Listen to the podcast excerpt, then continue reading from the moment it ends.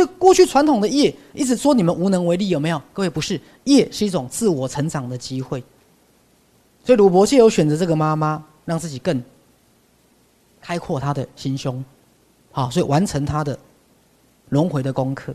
来，各位，我们都是啊，我们都是，是来，好，只要说他摆脱了一些以前的责任，也付清了一笔旧债，就结束了。来，这句话请划线。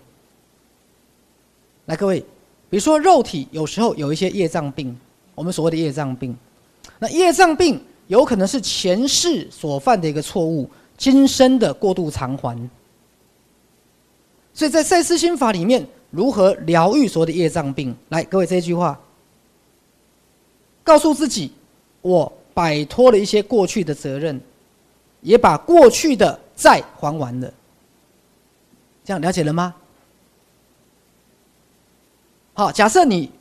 受很多前世的业障的影响，那么你要怎么说？我已经摆脱了过去的那些责任了，好，我也不需要再扛着这些责任，而且把旧的债怎么样还完了？那清掉的丢啊啦，好，所以在四心法讲究的是当下，好，你没有必要因为过去的错误而这一辈子加倍的惩罚自己。惩罚自己，好，你也必没有必要因为过去式的某些的业障而这一世，好做了过度的偿还。所以我以前跟大家讲，常常所谓的业障病，本质都不是因为你过去犯什么错，而是你没有原谅你所犯的错。好，所以有一次我也跟大家讲，如何自我宽恕，甚至自我超度，是非常重要的。啊，有一次我在台北中正纪念堂的演讲，好，我要同学宽恕自己，宽恕自己什么？